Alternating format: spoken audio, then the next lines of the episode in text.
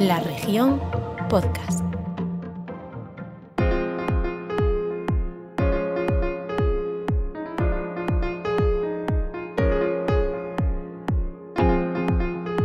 Arrancamos, tiempo para el deporte, capítulo 4, grada 988, sean todos bienvenidos.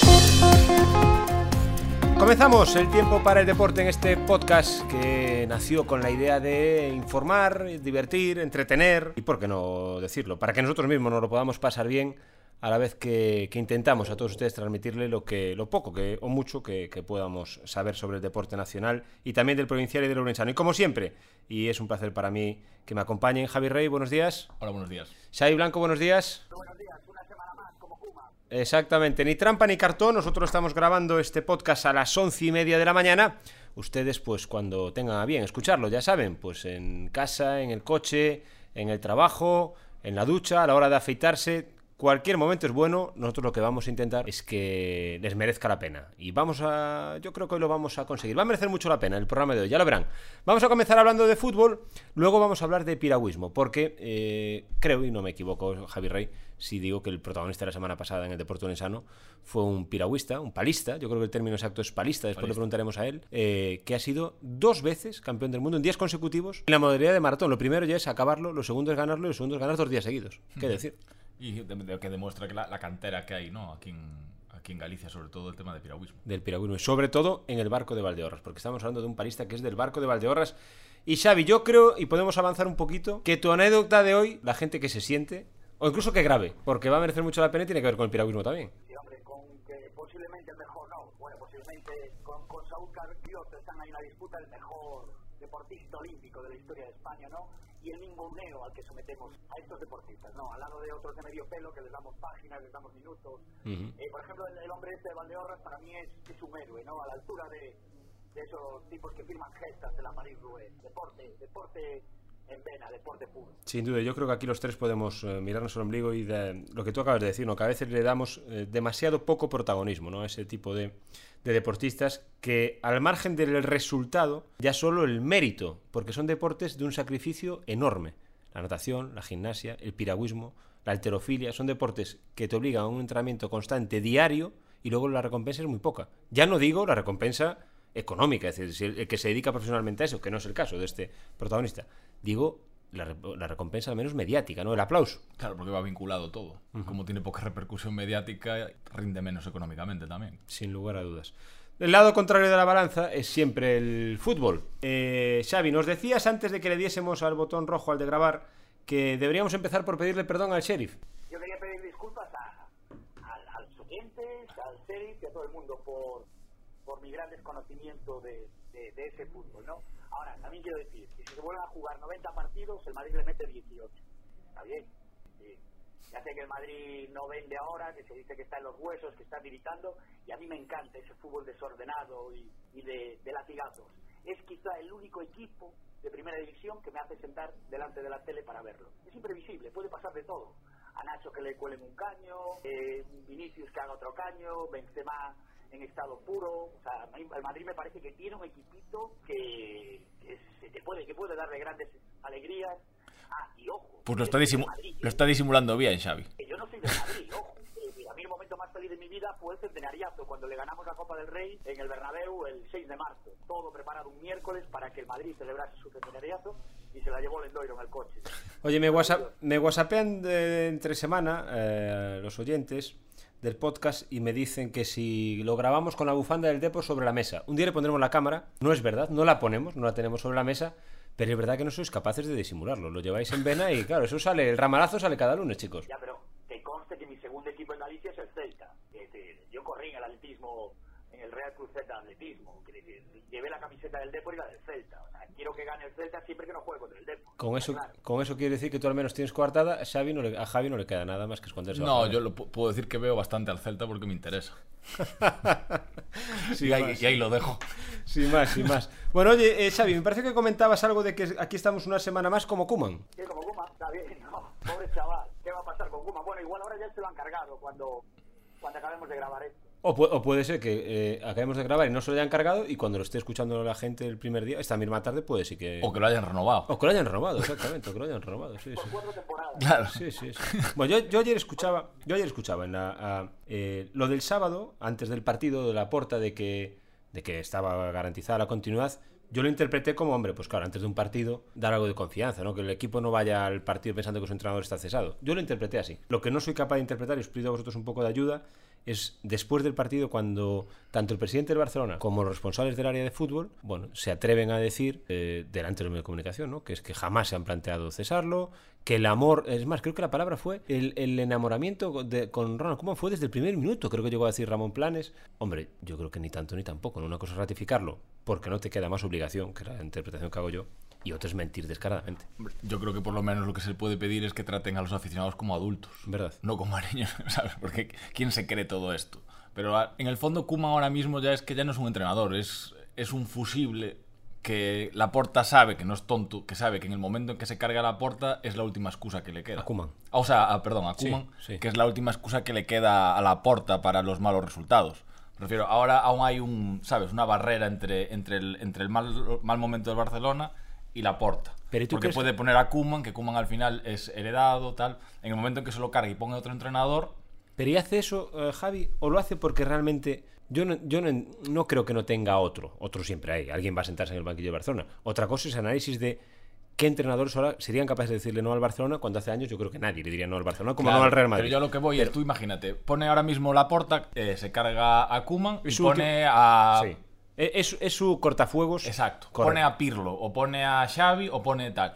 El equipo no corrige la deriva y ya todas las miradas, entonces en ese momento ya decimos, no, es tu proyecto. Pero, pero mi pregunta es, ¿no lo hace porque interpreta que es su último cortafuegos o no lo hace porque no tiene dinero para pagarle? Es lo más probable que no tenga pasta para, para pagarle, ¿no? Pero lo que, lo que apuntabas tú antes, yo creo que ningún entrenador le diría no al Barcelona. Yo creo, yo empiezo a creer que sí, ¿sabe? Hombre, ahora Yo mismo puede ser, ahora mismo, para según qué entrenador puede ser un marrón. Sí. Bueno, Nos olvidamos, nos olvidamos cómo cogió Rijkaard al Barcelona, qué Barcelona era. Es cierto que, que, que habían fichado a Ronaldinho, ¿no? Y de futuro. No, bueno, bueno eh, te, te matizo. Según la porta, habían fichado a David Beckham. Luego, el que vino fue Ronaldinho. Fue Ronaldinho, si tuviera suerte con Ronaldinho. O sea, ya en el primer partido aquel de, que le llamaban el partido de Gaspacho, Sí. como a las 12 de la noche contra el Sevilla, a pesar de empatar, eh, demostró que, que, que, que iba a ser otra cosa el Barcelona. Y Javi, Javi Rey apuntó la, eh, la semana pasada eh, algo muy interesante, que es decir, por primera vez no, o sea, no sé si es la primera vez, pero la afición está muy por encima eh, de las expectativas de la directiva y tiene más sentido común que la, que la directiva, ¿no? Y es un baño de, de realismo. El Barcelona lo que necesita es paciencia, como todos aquellos años eh, que pasó con los finales de, de Van Gaal, ¿no? Cuando Xavi se formó, cuando Iniesta se formó y cuando eh, pudieron llevar la manija de, de ese Barcelona, ¿no? Que los grandes de ese Barcelona eran esos dos tipos, ¿no? Eh, y luego acompañados de Messi, que Messi lo, lo forma Ronaldinho. Claro, pero Pero, pero yo, si tú me pides paciencia a mí, yo lo mínimo que te pediré a ti será sinceridad. Y que me cuentes la verdad. Que no me estés engañando. Yo- Es decir, ¿Qué es lo que yo critico del presidente del Barcelona? El presidente del Barcelona empezó diciendo, insisto, que si él era presidente, Messi se iba a renovar seguro. Eso fue lo primero que empezó a decir. Luego estuvo todo el verano diciendo, esto va muy bien. Se va nadie daba du- dudas de que Messi iba a renovar. Llegó incluso, insisto una vez más, a venir el padre de Haaland a dar a entender que podían intentar fichar a, a Haaland. Mientras que a la vez, desde el primer minuto se habló de que no quería ese entrenador, que si no encontraba otro ya lo iba a renovar, ya lo iba a relevar. Es decir, veo una improvisación permanente que no es acorde a una directiva que acaba de llegar. Una directiva que está quemada, machacada, eh, que ya te vienen por todos los lados, puedo llegar a entenderlo. Pero la puerta viene fresco en este aspecto. Viene de- desde fuera. Me, imag- me imaginaba que traería un ideario preparado, un plan de trabajo, que veo que no tiene absolutamente nada. No, es, que un proyecto pro- hueco. Es que el problema es que no hay un proyecto. Claro. Entonces van dando tumbos. Parece ser que se le ofreció el banquillo a, a Jordi Cruyff, que dijo que no.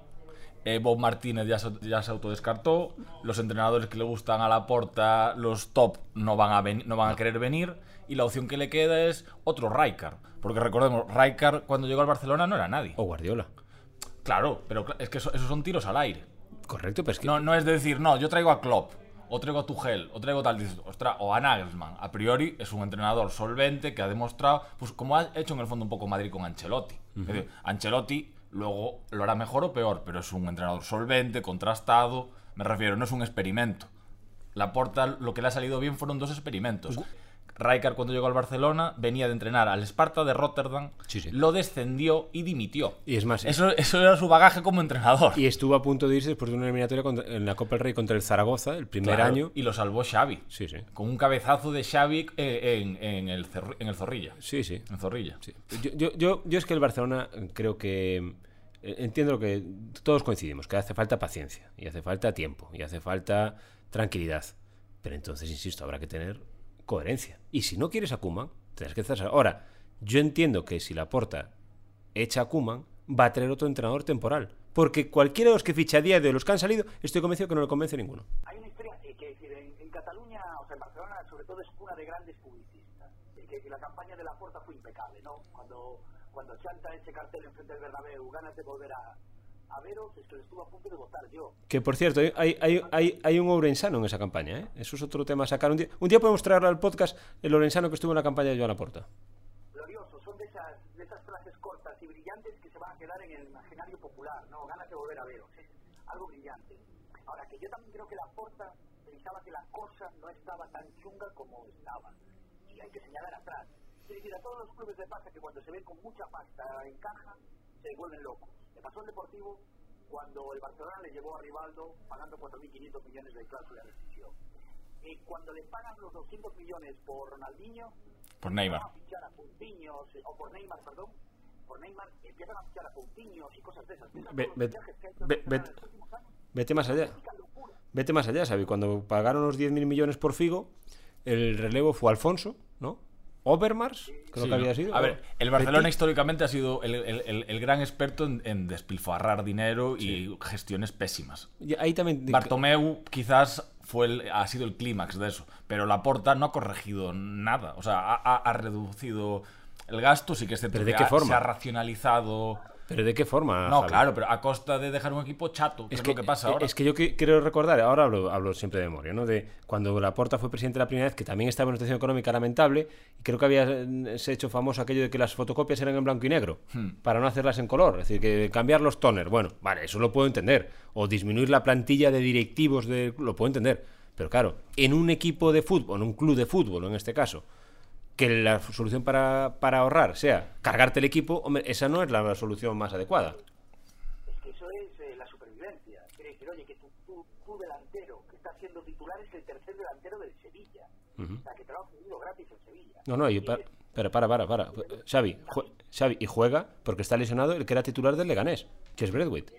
Efectivamente, no, pero oye, es que mira también los lesionados del Barça, ¿no? Que tienen a Dembélé lesionado y tienen también lesionado a un Agüero, supongo que seguirá jugando al fútbol ese chaval, porque era muy bueno. Supones. Eh, es una, una solución de urgencias. Y si, si os fijáis, todo se precipita en el momento que se cargan a un tipo tan sensato como Valverde. Y hacen el experimento ese de traer aquí que se tiene y, y el chaval ese El quería poner a, a jugar hasta... El, el- el el Barcelona no tiene rumbo y, y- y- y contrasta, pues el Madrid, yo creo que ahora mismo está también falto de recursos, de talento, pero claro, tiene en caja millones, o sea, tiene una situación económica buena que le va a permitir pues completar la transición en el momento en que en el momento en que fiche a lo que necesita. Yo, lo hablaba ayer anoche con, con Xavi, ¿verdad? Y lo hablábamos eh, los dos. Yo creo que el Barcelona está ciego, totalmente ciego, y el Madrid no quiere ver que está tuerto. El Madrid ahora mismo no es normal que un equipo como el Real Madrid, que es verdad que tiene muchísimo más recursos que el Claro. Barcelona, económico y deportivo, tiene más equipo que el Barcelona ahora mismo.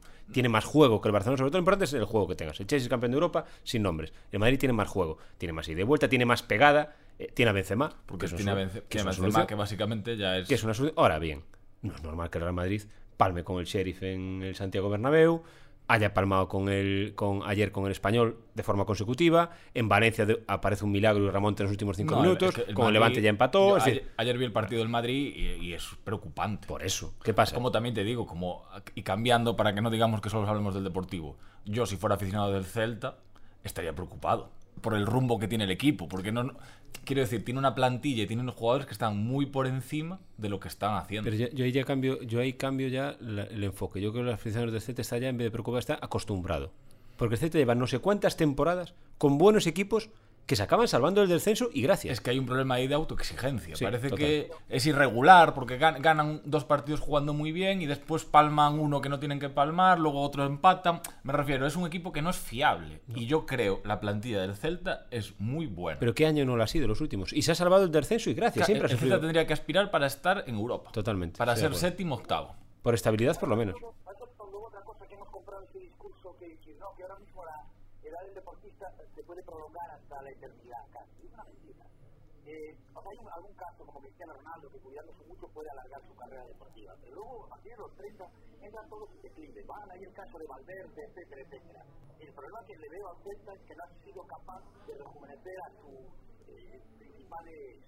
O sea, no, puede seguir, no puede ser Diego Aspas el, el tipo y que siga tirando del, del carro y el único tipo que digamos, joder, este chaval es Porque, porque hay jugadores que no acaban de dar el paso adelante. Tapia es buenísimo, es de, es de lo mejor de la liga en su posición, pero sí que es cierto que después ves a, pues a Bryce, a Denis Suárez, a Santimina, que, que está bien ahora, Santimina, pero necesita más regularidad para. Pues eso, es que yo tendría que exigirle ser séptimo octavo. Estoy de acuerdo. Y, es- Estoy de y- y- y- tiene pinta que van a hacer otra temporada, si no se corrige, para acabar decimosegundos, decimotercero. Que ahora engancharán de repente una racha de ocho partidos seguidos ganados. O no. O, o no, porque las últimas temporadas. Es que las últimas temporadas el Z está sufriendo hasta el final por el descenso. Es decir, el Z se ha salvado del descenso una temporada. La temporada de Abel Resino, eso fue un auténtico milagro, como se sabe el Z del descenso. Y otras temporadas parecidas en las que ha estado sufriendo por la permanencia hasta el final, que consigue la permanencia. Pero es que ese no es el objetivo del No, Z. no, yo- con yo- plantilla y con su presupuesto. afortunadamente no soy aficionado del Celta, pero, pero est- estaría preocupado. Que es, que es no ser del que no ser- es no ser el deportivo.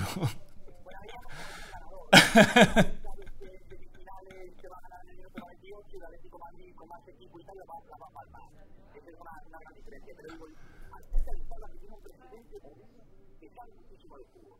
Y tiene un presidente que cuando estaba Horacio Gómez a la presidencia y él en el consejo, iba a todos los partidos del Celta, a todos los campos de España. Que es un tipo que vive, que vive el fútbol. Y que ha salido siempre traer entrenadores que le han sacado la castaña de sol. Y a mí me parece que con Coudet debería tener paciencia o que la tendrá porque me parece, entonces Coudet me parece un, buen entrenador, ¿no?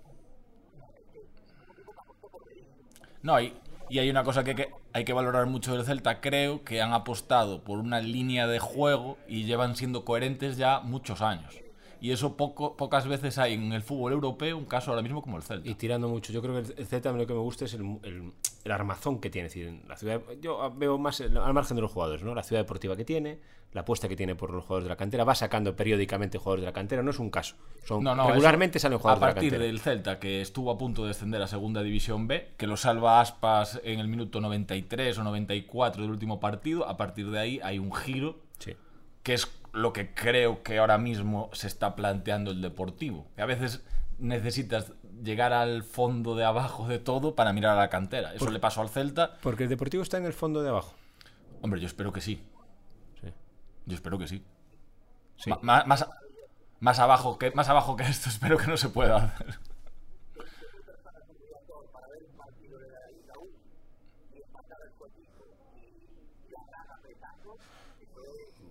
Voy a mirar a, Voy a mirar. Voy a mirar. Voy a mirar a mi, a mi técnico aquí de reojo para que se dé cuenta, ¿ves? Nos pinchas un poquito y mira cómo, ¿eh? Nos pinchas un poco con el deportivo y saltan como. bueno, ¿eh? he piropeado al Celta. en- enseñan las púas como los erizos. Pero he, ¿eh? he piropeado al Celta. ¿Sabes? Hemos hecho bastante. Claro. Bueno, eh, hemos hablado de fútbol, pero yo creo que mm, tenemos que hablar, y yo creo que merece mucho la pena, que hablemos con nuestro, con nuestro invitado de hoy.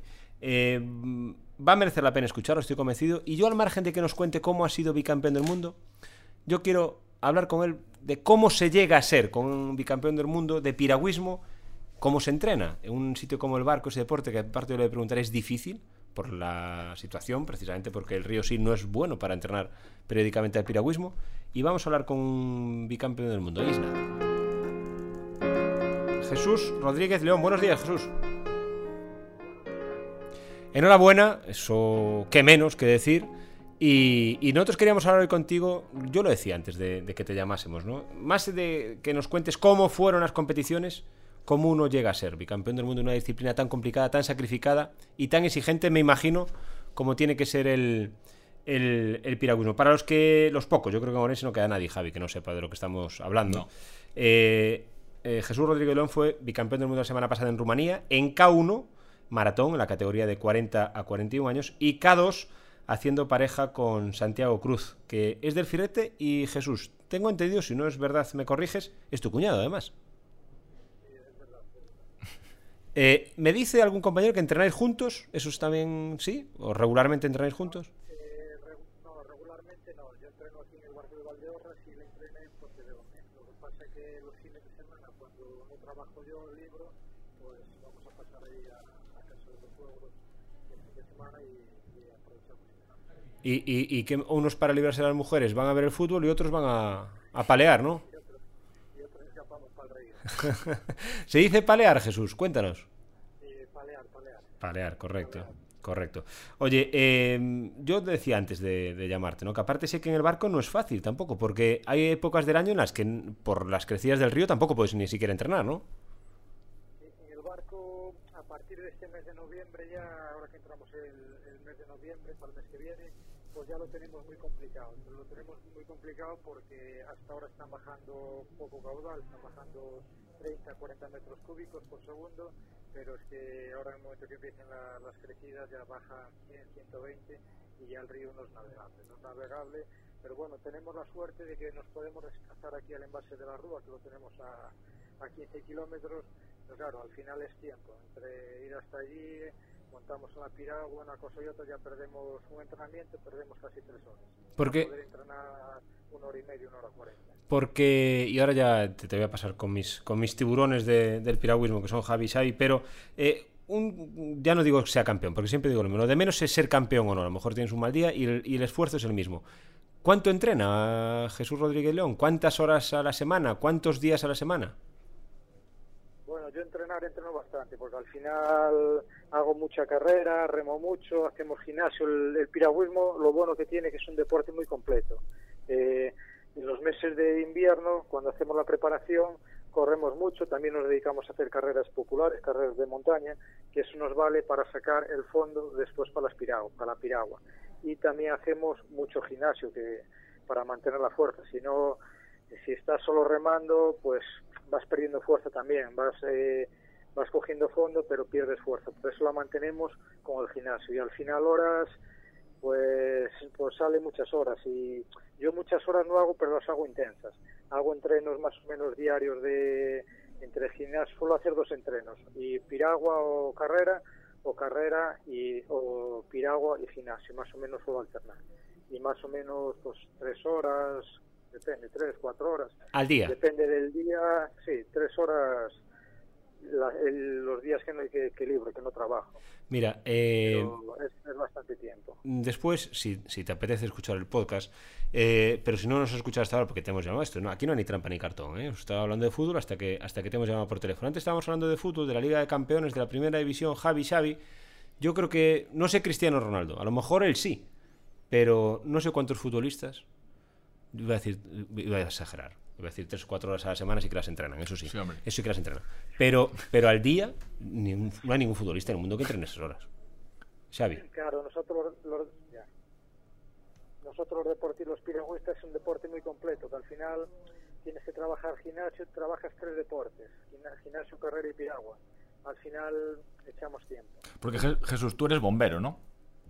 Y yo soy bombero en Ponferrada. ¿Y cómo se compa- compatibilizar el trabajo y, y- y- y- y tanto entrenamiento, me imagino, y, la familia, que habrá que hacer piruetas?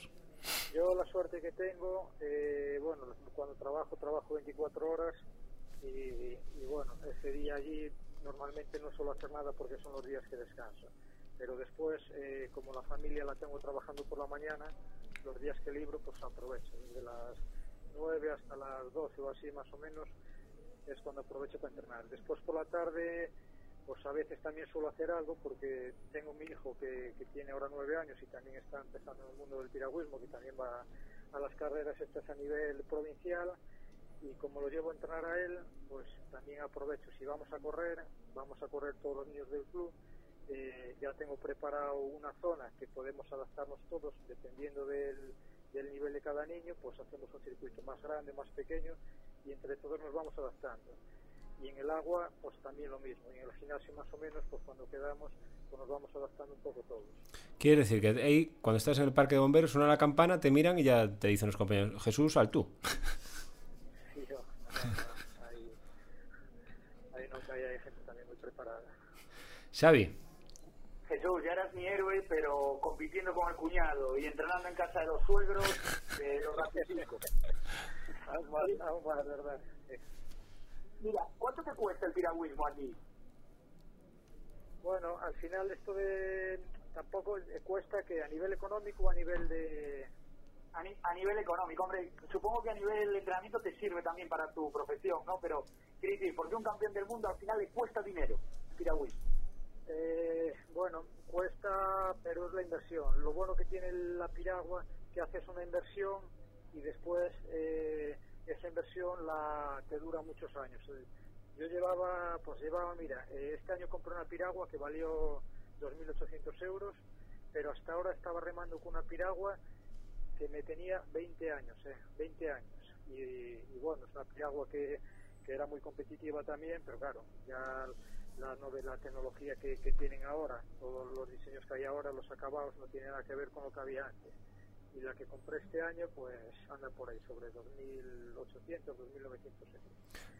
Y, y después el- la pala, pues también te vale sobre 300 euros, que, que bueno, son inversiones que las haces una vez, pero después te duran varios años.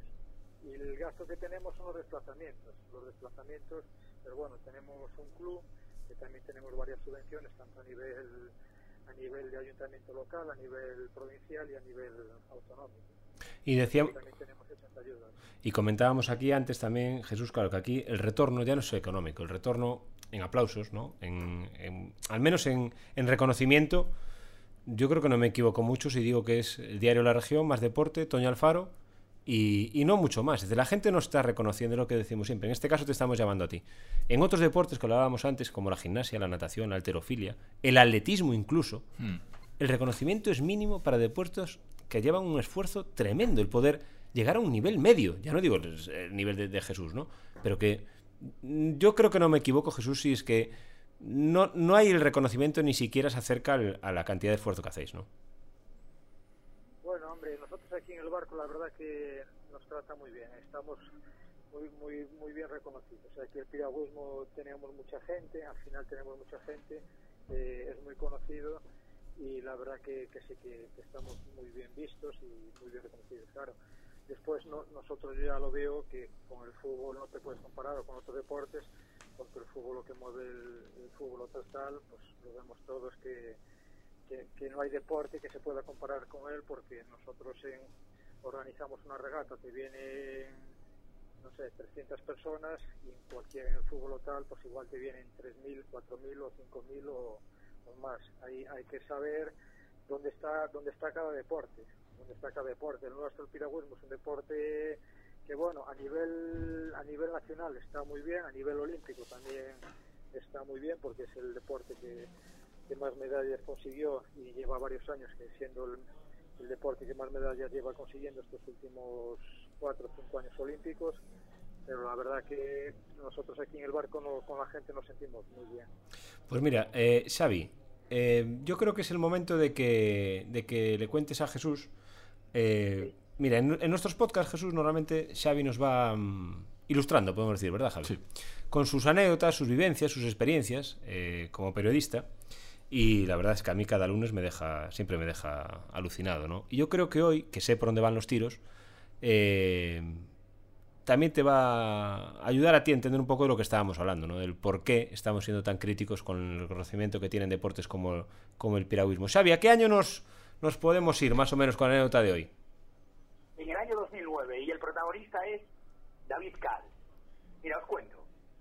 A falta de 177 días para los Juegos de Pekín, eh, fui a ver un entrenamiento de David Cal desde la Piragua, eh, que pilotaba su entrenador Suso Morlán para hacerle un, un reportaje en el país. Ya era doble medallista olímpico, oro y plata en Atenas, y aspiraba a dos medallas en, en 500 y 1000 del C1 en los Juegos de Pekín, eh, juegos de los que sería abandera- abanderado. y en los que acabó sumando otras dos medallas de plata a su palmarés. El reportaje aquel propició que, que la relación profesional, sobre todo, fuese con Morlán, ¿no?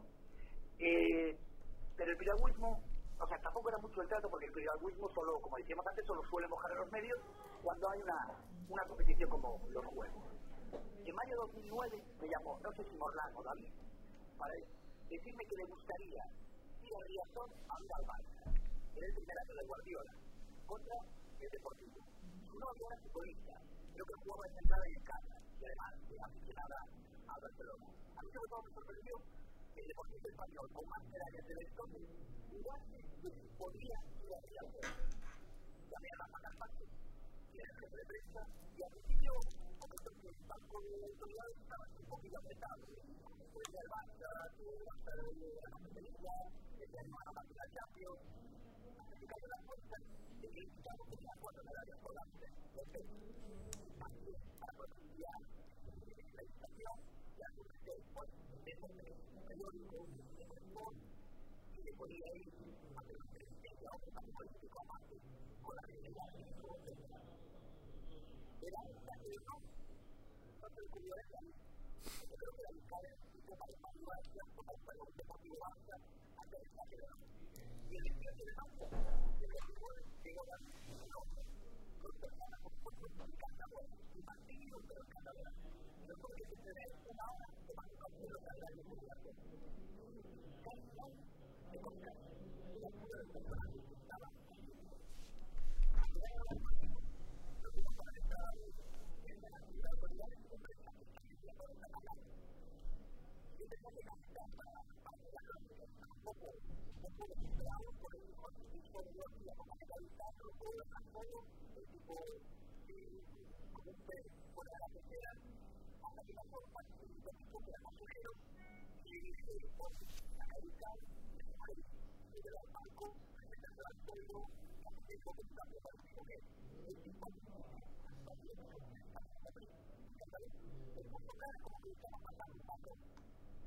algo que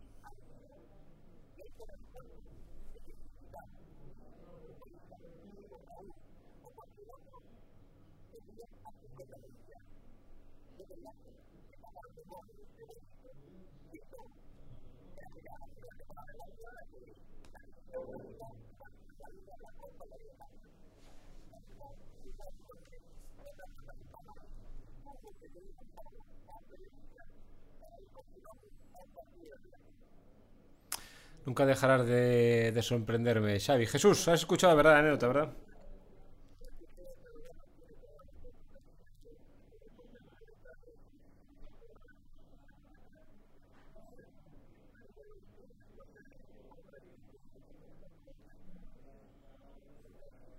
Pero, está- estamos hablando, Javi, estamos hablando de David Cal. Claro, sí, sí. Es, Pero- co- es como, yo, yo no me imagino. Tú, Jesús, cuando llegas a an- alguien te pregunta el nombre. Claro. En Es o que, barco. claro, es, es que, que, es que, es que estaba o hablando- la piragua es mucha tradición. Pero Yo quería preguntarte, Jesús, una pregunta. Eh, ¿Por qué crees que hay tanta tradición y tanta cantera, lo que hablaba antes de cantera, de tradición, de que se van sumando en Galicia eh, con el tema de la piragua? Porque es una potencia, es una potencia mundial, casi Galicia. Sin casi.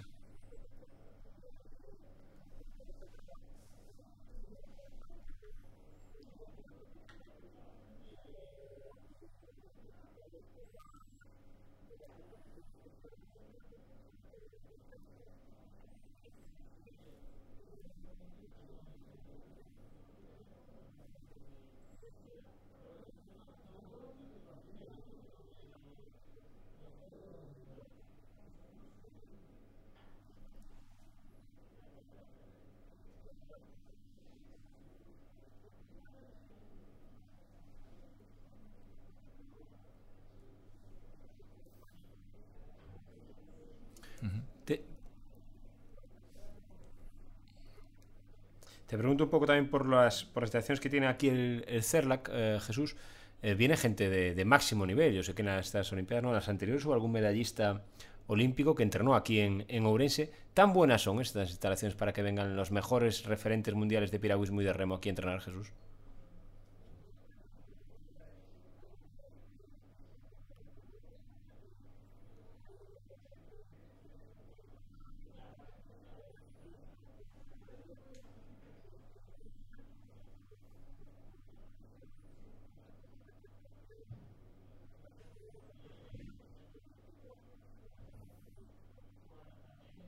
Parque de Bomberos también está bien aquí en Orense, Jesús. Digo por si. ¿eh?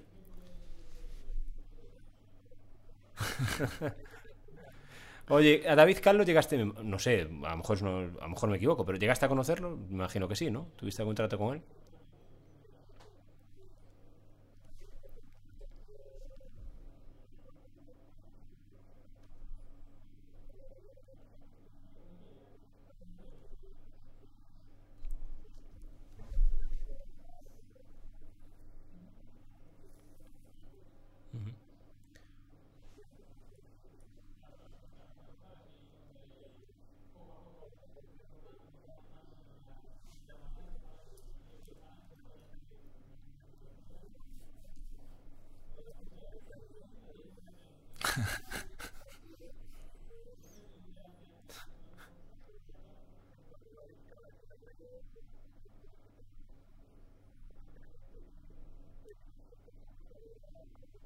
La gente se apuntaba con, con, con Flotter 2000, con este que se compran en el Carrefour, para poder competir a su lado.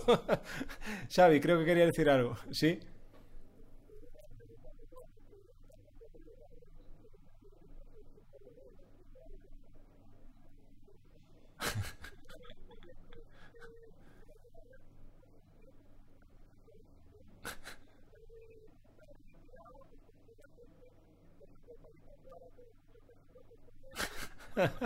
Y invi- e- e invitarlo a empanada.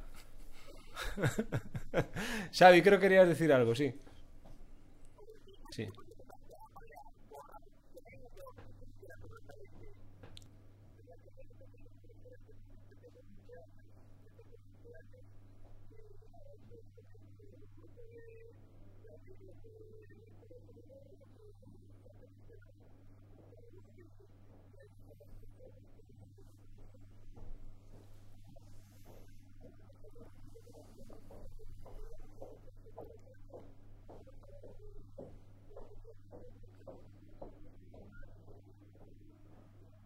Parece que, y ya para terminar, que no- te vamos a robar mucho más tiempo, yo voy a enlazar un poco todas estas ideas y el mérito todavía es mayor, por eso. Uno piensa en David Cal, Xavi, o Javi, o Jesús, y hombre, yo hace tiempo ahora que no lo veo, ¿no? Pero no hace mucho, pues he visto alguna imagen de él y se nota que ahora no, no, no competiría David Cal, es decir, que es un deporte que probablemente cuando acabas de tu máximo nivel, lo que tienes ganas es de dejarlo y de, de abandonar ese tipo de exigencia. Bueno, es que el cambio de vida, ahora creo que está en Murcia, me parece, en, en la universidad. Pero a- es a lo que voy, que no, no ni- yo creo que ni se le plantea volver otra vez a, a competir. Y sin embargo Jesús lleva, pues eso, como dice, de 30 y pico años eh, Hmm. eh, paleando, ¿no? Eso habla de, un- de una capacidad de autoexigencia tremenda. ¿No, Jesús? Es decir, porque llegará un momento, también habrá alguna, algún lunes por la mañana que vengas de competir, no sé si de Rumanía, que tu mujer te diga, bueno, hasta aquí, ¿no?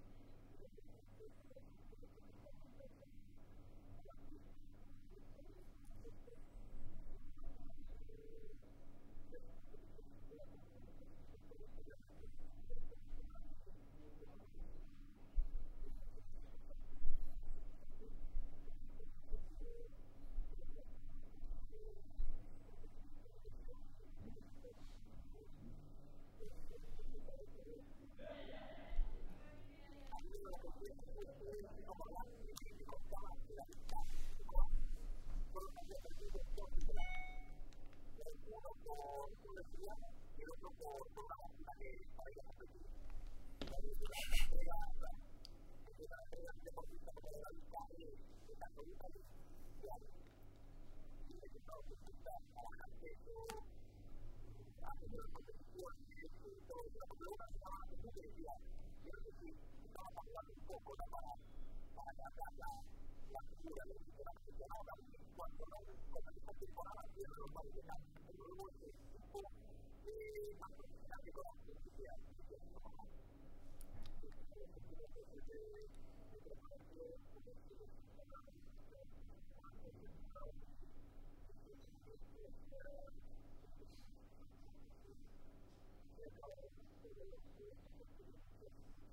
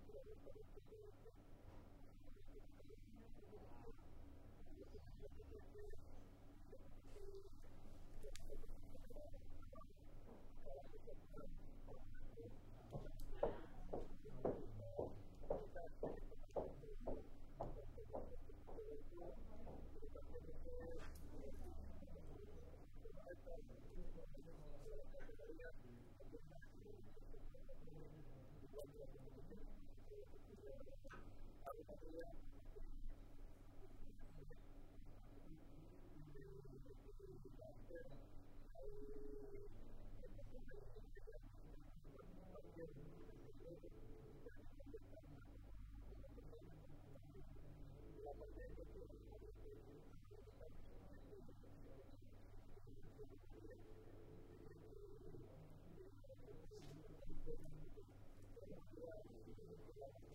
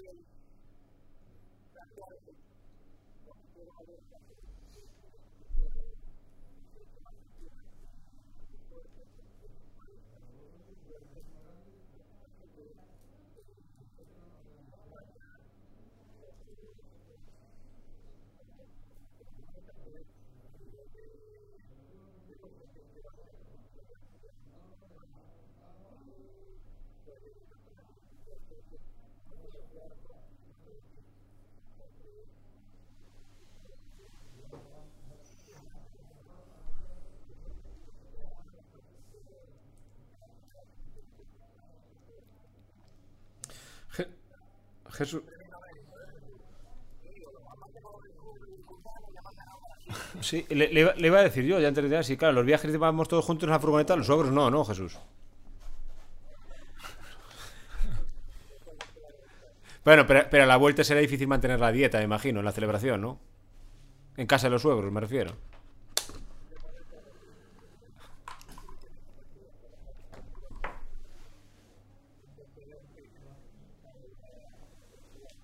Bueno, eh, cuando vas a Ponte de bajas en coche, ¿no? No bajas. Jesús, que, ha sido un placer eh, escucharte, que nos expliques un poquito, ¿no? Cómo es de, difícil conseguir todo lo que, lo que conseguís. Y lo que digo siempre, que es que eh, el error es nuestro, ¿no? Que el próximo día a lo mejor pues hay una pareja mejor, entonces en vez de ser campeón eres subcampeón y ya no te llamamos. Y el error es nuestro, Jesús el mérito y el esfuerzo es exactamente el, mismo. Que te damos la enhorabuena una vez más, que muchas gracias por haberte molestado en estar con nosotros esta mañana aquí en directo en el, en el podcast y que de vez en cuando, pues eso, sigue empeñándote en, darnos titulares para, para la prensa orensana que siempre son bienvenidos, ¿vale? Muchas gracias, Jesús. Pues después de escuchar a ese bicampeón del mundo, nos quedan, pues nada, apenas 10 minutitos de, programa. Eh, Javi, nos queda todavía tu recomendación pero a mí me ha gustado mucho hablar con, Jesús Rodríguez León y sobre todo, pues eso, la, sencillez que tiene, ¿no? como decía, bueno, aquí a David Cal le, ganarían, dijo, le ganarían muchos, dijo él, ¿no? No, a ver, yo creo que eh, España tiene un, un, reto pendiente de valorar más a los deportes llamados ese cliché, el, mal llamado deporte minoritario. pero, sí. pero que es cierto, es que son minoritarios mediáticamente, pero luego, y, y, te pones tú como, o sea, me pongo yo como, como también responsable de eso, quiero, porque al final haces caso al fútbol solo, o sea, no, no voy a ser hipócrita conmigo mismo. Pero luego llegan los Juegos Olímpicos, nos enganchamos a deportes que te gustan un montón, pero luego acaban los Juegos Olímpicos y te olvidas de ellos. Totalmente. Quiero decir, y, es, y es injusto y habría que replantearse porque e, en otros países no es así, por ejemplo. En otros países no es así. Sí,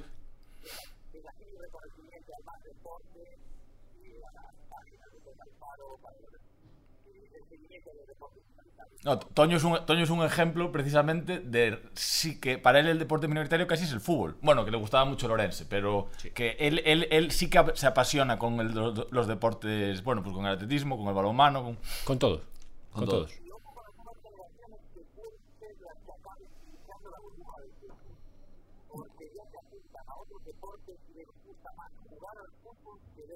Sí, ahí estoy de acuerdo.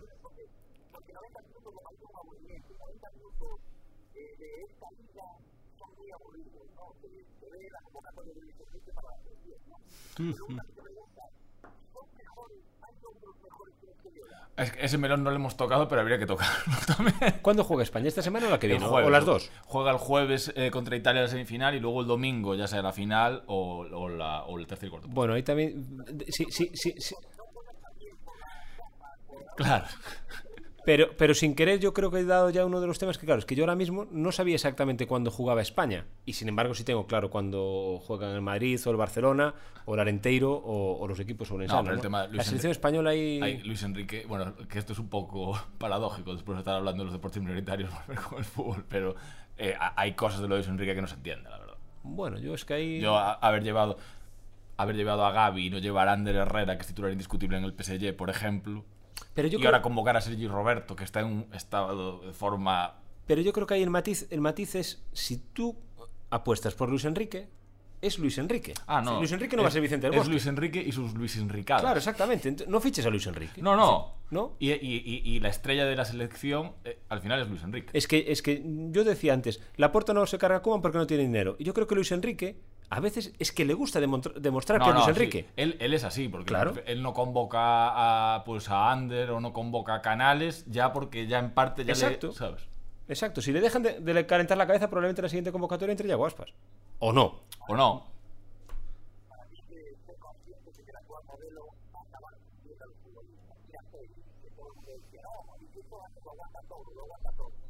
Pero es que lo de Pedri fue, lo de Pedri fue un error. Eso al Madrid o al Bayern de Múnich o al City no le pasa. Vetan que vaya a los Juegos Olímpicos como hizo Guardiola con Ferran Torres. Y ahora lo está, y ahora lo está pagando Ya, el chaval. ya. lleva tres lesiones. Ya, pero, pero, tú, eh, ¿de qué modo puedes impedirle a un niño o a un chaval de 18 años? Porque en los Juegos Olímpicos es el único deporte, y ahí lo comparamos, lo cambiamos con respecto a los demás, en el que solo vas con X edad en el fútbol. ¿Cuántos futbolistas puedes llevar mayores de 21 años? Cuatro, lo que No, sea. bueno, pero, pero, pero Pedri, Pedri dentro de cuatro años podría haber ido. Aparte son dentro de tres años los Juegos Bueno, Olímpicos. pero con suerte, es decir, que Pedri es su experiencia, es decir, es más, Pedri cuando opinó dijo, no, yo quiero ir, no, hombre, yo claro, quiero los Juegos pero como también Ferran Torres querría ir a- con la selección y dijo Guardiola, no. Pero yo creo que es mal hecho. Es decir, realmente yo creo que un futbolista puede prescindir de un partido de clasificación para la Champions o de cuatro partidos de Liga de la Premier, que son cuatro partidos de Premier, pero no prescindir de los Juegos Olímpicos. No, pero lo que pasa es que no tiene sentido que 75 partidos. Yo, yo creo que a un, futboli- a un futbolista a los Juegos Olímpicos lo hace, no lo cambia. Es, la experiencia. Y ojo, y estos son distintos. Sé que estos han sido en los Juegos Olímpicos light, sin público, o- distintos.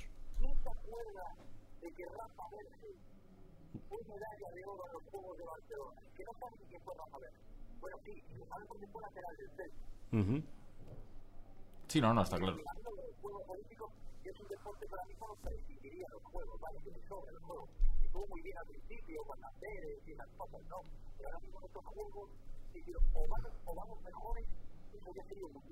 Claro. Ahí voy, ahí voy. Una cosa es que no haya fútbol en los juegos, otra cosa es que si los hay, los futbolistas quieran ir a los juegos. Sí, no, lógicamente. Claro, es una experiencia vital. Es decir, los juegos yo creo que es, al margen de la competición es la experiencia en sí. Porque no nos equivoquemos. ah, Decimos en los juegos seguimos todo. Es verdad que lo vemos todo. Todo, todo. Y el 99% de los que vemos no ganan. Pero los vemos igual. Claro, claro.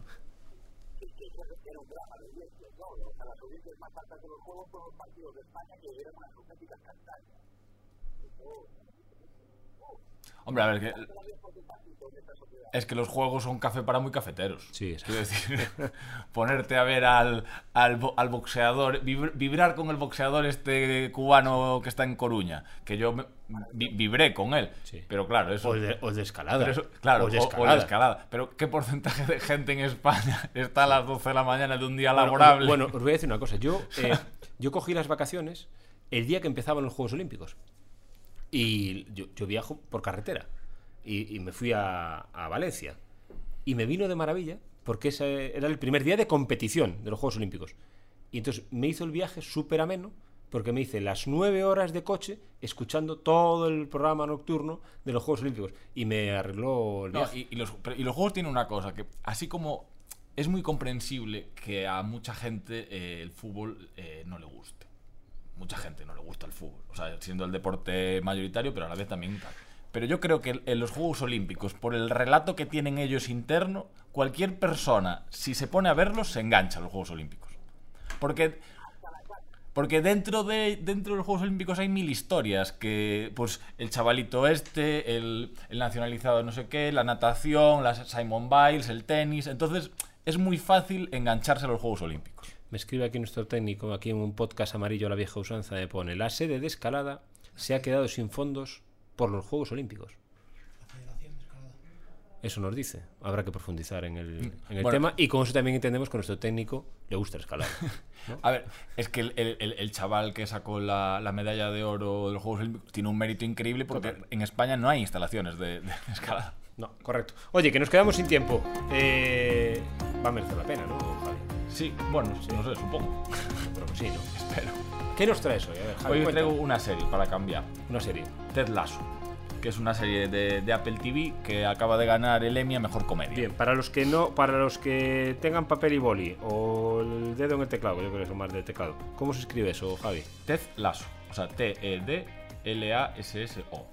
Vale. Entonces, la historia es que, bueno, es una serie que nace de un sketch del Saturday Night Live.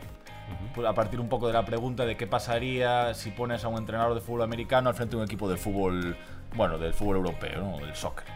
Eh, la verdad es que es muy divertida y no solo para aficionados al fútbol ni al deporte, porque bueno, pues tiene una segunda lectura que en estos tiempos post pandemia, pues de optimismo, de liderazgo positivo. Ya hay algún incluso algún estudio, creo que de la Universidad de Oxford, hablando de bueno, pues los efectos positivos de, pues, de una mentalidad desmarcarte un poco ¿no? de la competitividad extrema y tal de- del deporte de alta competición. Y, y bueno, y, y viene a caso, aparte de que ganó lo- los, el Emmy en septiembre, que este viernes el Atlético de Madrid le hizo un guiño. eh, colgando en la puerta del vestuario del primer equipo el mismo cartel que el protagonista puso en su primer día como entrenador del, bueno, del, Richmond, del Richmond F Football Club, que es bueno, el equipo ficticio ¿no? que, que se pone a entrenar. Y es un cartel que pone Believe, creer en inglés. Y ahora el, el chiste podríamos decir que por su realismo, que el homenaje se lo hizo después la Porta y Kuma. Veo aquí. Veo aquí que son dos temporadas, que son 20 capítulos, eso en un fin de semana se ve. Sí, porque es un capítulo. En un fin de semana Está se ve. muy bien. Eh, si te gusta el fútbol se ve en, en uno de los No, días del pero fin es, de semana. eh, trasciende el fútbol, porque al final es una comedia de enredos y surrealista y tal, está bien. Bueno, pues porque... Sabe, habrá que ver entonces Ted Lasso. Las recomendaciones de Javi siempre merecen mucho la pena. Eso es verdad. Eso es, eso es verdad, eso es verdad. Y los lunes aparte vienen de maravilla. ¿no? Sí. Y bueno, y los lunes sin liga más todavía. Pero, pero bueno, ya nos quedamos sin tiempo. Eh, la semana que viene, creo que no. Pero yo creo que la siguiente vamos a tener un pelotazo aquí en, en, en este Grada 988. Xavi, yo creo que la gente va, se lo va a pasar bien ese día. Es más, podemos quedarnos callados. ¿Eh? Y dejar hablar, ¿verdad? Sí, sí. Y bueno, y yo ese día, pues ya, insisto, haré, haré lo que pueda. Yo he prometido, prometido intentar hacer de celtista. Pues ese día lo intentaré también. Haré lo que pueda. Pero, pero bueno, yo creo que va a merecer mucho la pena. El ok ya lo tenemos, el ok ya lo tenemos y no queremos contar más. Pero yo creo que va a merecer mucho la pena porque, porque ese protagonista es que cada vez que habla hay que tomar nota. Pues sí. Bueno, el lunes que viene vamos a regresar. No habrá liga. A ver qué, qué analizamos. Habrá que analizar la selección española. Juega, me decís, los dos partidos esta semana. Sí, el jueves y el domingo. Y si gana es campeona de... De la, de la Liga de las Naciones, o no sé. ¿eh? Campeona, campeona de la liga. Es de la Copa Inter- De la Copa Intertoto. De la Copa. Intertoto de la selección.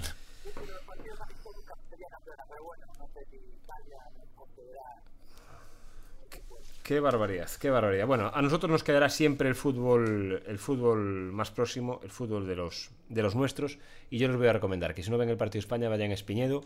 Es Arenteiro Compostela. Esta semana eh, yo creo que tuvo más méritos que puntos. El Arenteiro empataba 2-2 en Pasarón con el Pontevedra. Ahí es nada, viene de empatar con el Pontevedra y va a jugar con el Compostela. Ahí es donde se nota el salto de categoría. A los que sean del Arenteiro, que nos escuchen en Carballiño, pues ya imagino que estarán allí. Y a los que no, pues yo creo que va a merecer mucho la pena. Que si les gusta el fútbol, ya es una categoría muy buena para ver buen fútbol. Está una categoría solo por debajo del Deportivo de La Coruña. Por lo tanto, no debe ser mal. mal- ¿Se puede ver en futes, Javi? No. La segunda federación no. Pues la verdad es que no creo lo que no. Creo que no. No, la he llegado hasta ahí. Tú sigues en futes, ¿no? Sí, sí, claro, a tope. Xavi, ¿te lo has pasado bien? Bueno, bueno, pues. Oye, que, eh, me- contabas que estabas enganchado que- a la París Roubaix, ¿no? Creo que fue espectacular es- el domingo. una carrera increíble, 260 kilómetros, 50 de pavé o de piedra en la carretera, es, es una auténtica salvajada. Aparte tuvo la épica con un barro increíble y esta y, y esta semana Alejandro Valverde que demostró que todavía. Todavía no. Que todavía no se baja la bicicleta. Casi gana el Tour de Sicilia. Le, que- le queda un añito. Ganó, lo- Bueno, ganó la etapa, la tercera etapa. Pero le quitó, Le el, quitó, el tiburón. El tiburón de Mesina le quitó el último día la, la general. A nosotros también nos gusta mucho. Pero ahora, el, gusta problema que tiene el ciclismo español es, es- es evidente que es importante, porque no hay... Es otro buen tema, ¿eh? Y aficionados al ciclismo somos muchos, ¿eh? Nos encanta el ciclismo a muchos. A Pero muchos. falta, falta una... Porque hay chavales que tienen buena pinta, pero falta... O sea, si con 41 años Valverde sigue siendo, que es- lo es, el mejor ciclista español por resultados en esta temporada, Te voy a decir nomás. al- algo hay. Te voy a decir más. Javi. Si contador, si contador no sabía poco, ¿quién nos dieron contador? No, claro, pero es que ya, ya no es, porque ahora mismo no tenemos ni para competir co- por etapas, ni, o sea, ni, ni ganando etapas, ni para las generales, entonces hay un problema. y nos vamos a ir este año, yo creo. Sí, dime, Xavi. Vendrá, vendrá y vendrá, ha venido más veces al programa de televisión también a Telemiño, siempre, siempre que lo llamábamos, eh, siempre responde y vendrá seguro. Y decías en el ciclismo, yo leí hace no mucho que es el primer año que España, un ciclista español, de todos los equipos que hay, no gana ni una sola etapa en todas las grandes de la, de la temporada. Ni una Creo, sola creo- etapa creo- ganó creo- que ya pasó alguna vez, alguna vez más, pero sí que es cierto porque no, no hay hay ciclistas que tienen buena pinta, pues como Aramburu que fichó ahora por el Movistar para, para competir por etapas, pero es que al final se demuestra que el, el- el- mayor activo sigue siendo Valverde para ganar en, en una Para ganar algo. para ganar algo. Para ganar algo. Y luego en las generales, porque Landa no dio el, el paso adelante que tenía que haber dado. Os voy a decir Y nos una- quedamos con Enric Mas. os voy a decir una- Vosotros no lo veis, yo sí. Nuestro técnico se está poniendo rojo. Pero Xavi, te voy a decir- dejar de decir algo más, dime.